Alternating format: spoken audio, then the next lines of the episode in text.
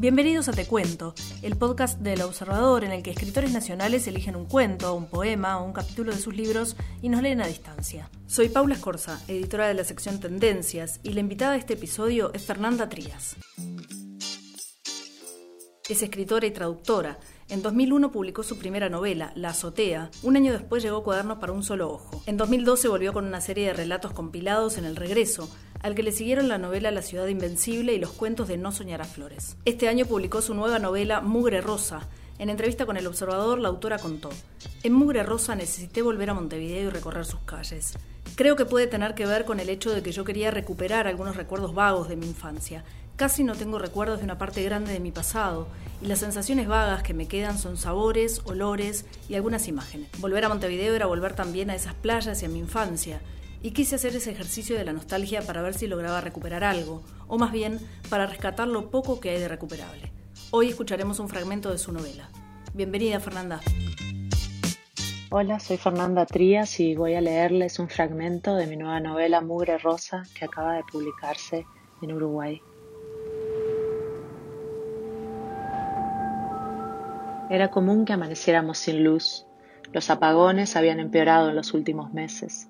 Las variaciones de voltaje amenazaban con quemar los aparatos, por lo que era mejor desenchufar todo cuando empezaban los parpadeos, incluso la heladera, que al cabo de un rato comenzaba a largar un charco de agua pestosa mientras las carnes se descongelaba una y otra vez. ¿Luz no? preguntó Mauro, apretando en vano los botones del control remoto. No, dije de nuevo. Mauro había hecho un dibujo de dinosaurios comiendo pizza.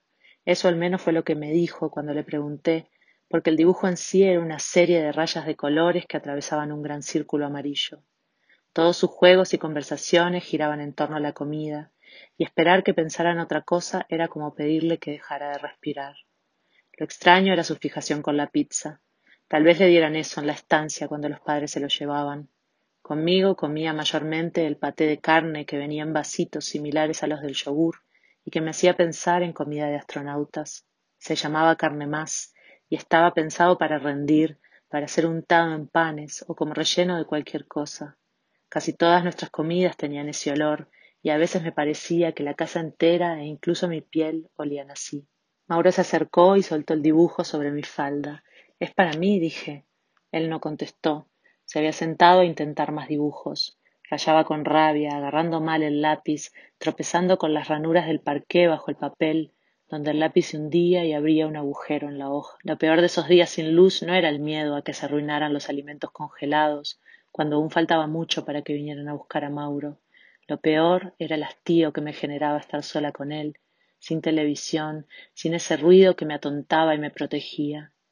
Preparaba la comida, limpiaba los vidrios, mantenía las provisiones bajo llave, me cuidaba de no dejar rastros de comida en la basura, Sacaba la bolsa a diario y la tiraba sobre las otras bolsas viejas, podridas, en la esquina de la plaza. O si estábamos de viento, simplemente las bajaba al hall del edificio y las amontonaba ahí, en el hedor que se iba acumulando durante días. Hacíamos ejercicios dentro de la casa, subíamos y bajábamos las escaleras.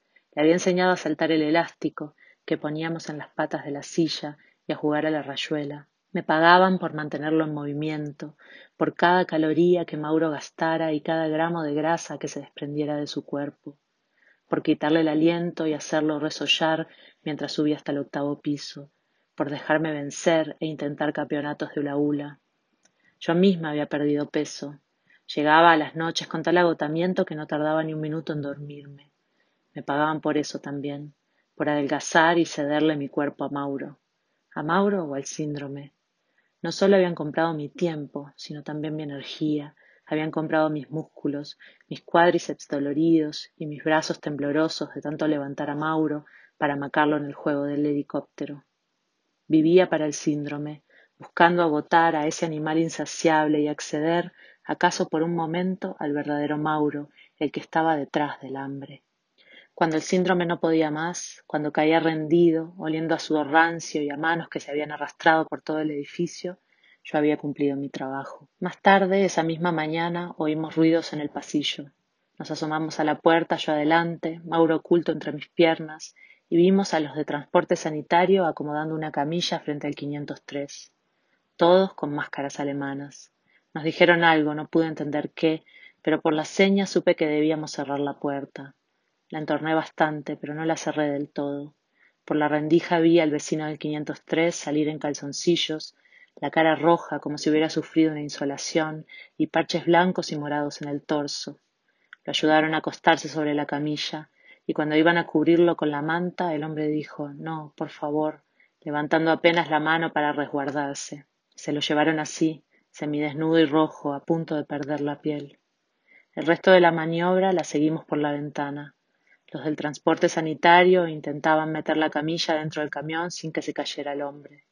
Tuve que cerrar bien los ojos para imaginar a Max protegido por una burbuja de luz. A veces, de verdad me convencía de que era yo, mi propio deseo, lo que lo mantenía vivo. El camión sanitario se fue, y cuando Mauro me preguntó a dónde llevaban al señor, le dije que me dejara en paz. Déjame quieta un rato, anda, anda a jugar a tu cuarto. Me sangraban las encías y las estuve apretando con la lengua durante un rato, tragando el sabor metálico que me escurría entre los dientes. Desde el cuarto llegaba el murmullo de Mauro, su lenguaje incomprensible. Lo oí jugar por algo más de una hora, al parecer tranquilo, hasta que un ruido como de arcadas me alertó. Mauro lo llamé, y a cambio solo oí otro aj, aj. Cuando llegué, lo vi con la boca entreabierta y los ojos lagrimeantes. Mauro, ¿qué tenés ahí?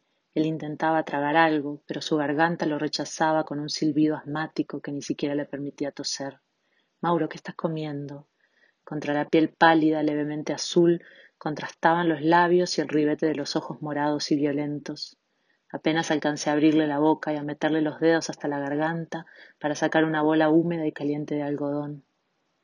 El paquete, que usé para limpiarle un corte en la rodilla la noche anterior, había quedado sobre la mesa de luz, y ahora Mauro hacía fuerza para llegar hasta él. Deja eso quieto, dije, eso no se come, mientras él tosía y jadeaba recuperando el aire. Después con el paquete ya fuera de la vista, se puso a llorar y a sorberse los mocos. Ya está, dije, ya pasó. Entre babas lo oí decir que tenía hambre. Para calmarlo, le ofrecí un palito de hielo. Sentado en el parqué, dejó que el agua con colorante le chorreara por las manos y las muñecas y goteara sobre sus piernas desde el codo. No lo rezongué por eso.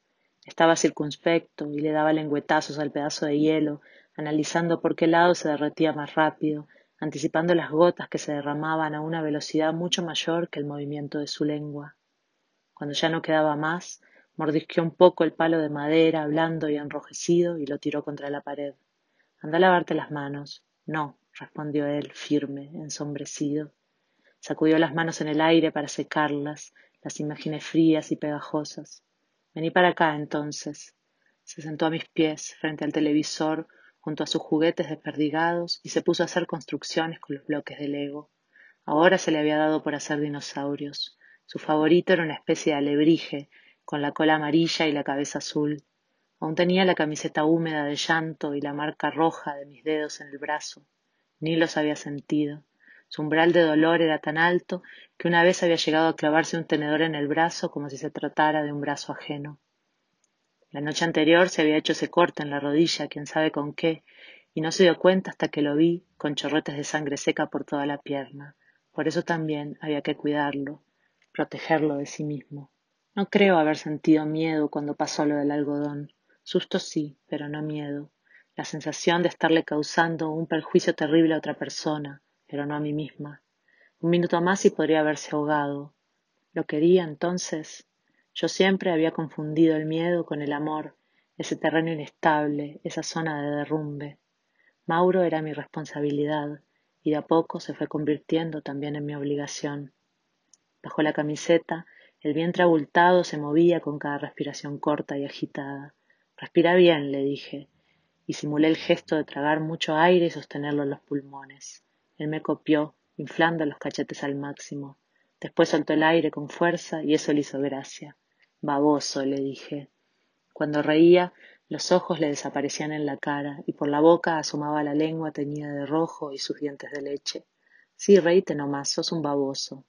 Levantó el gigantosaurio a medio construir y se lo llevó a la boca. ¿Morder no? Sin meditar un segundo, lo arrojó lejos de él y el reptil del viento del sur se deshizo en rectángulos de colores. Yo me levanté fingiendo naturalidad y fui hasta el rincón a recoger las piezas. ¿Por qué haces eso, Mauro? Mira cómo quedó tu dinosaurio, pobrecito. Le devolví las piezas y ni bien las recibió volvió a tirarlas bajo el sillón. Me miraba de costado, tanteando el límite de mi paciencia. Está dormido, dijo. No lo hagas dormir ahí. ¿Por qué? Porque ahí abajo hay un perro malo y lo puede morder. Él se agachó con dificultad. Era tan gordo que las articulaciones no se le marcaban, ni en las rodillas ni en los codos. Con el pelo llovido sobre los ojos, miró debajo del sillón hacia las piezas desperdigadas en esa oscuridad llena de pelusas, pero no se animó a meter la mano. Llegamos al final de este episodio de Te Cuento. Puedes escuchar este y todos los anteriores en tu plataforma preferida, Spotify, Google Podcast, Apple Podcast o TuneIn. Suscríbete al Observador Member para ser parte de nuestra comunidad, acceder sin límites y apoyar contenidos de calidad.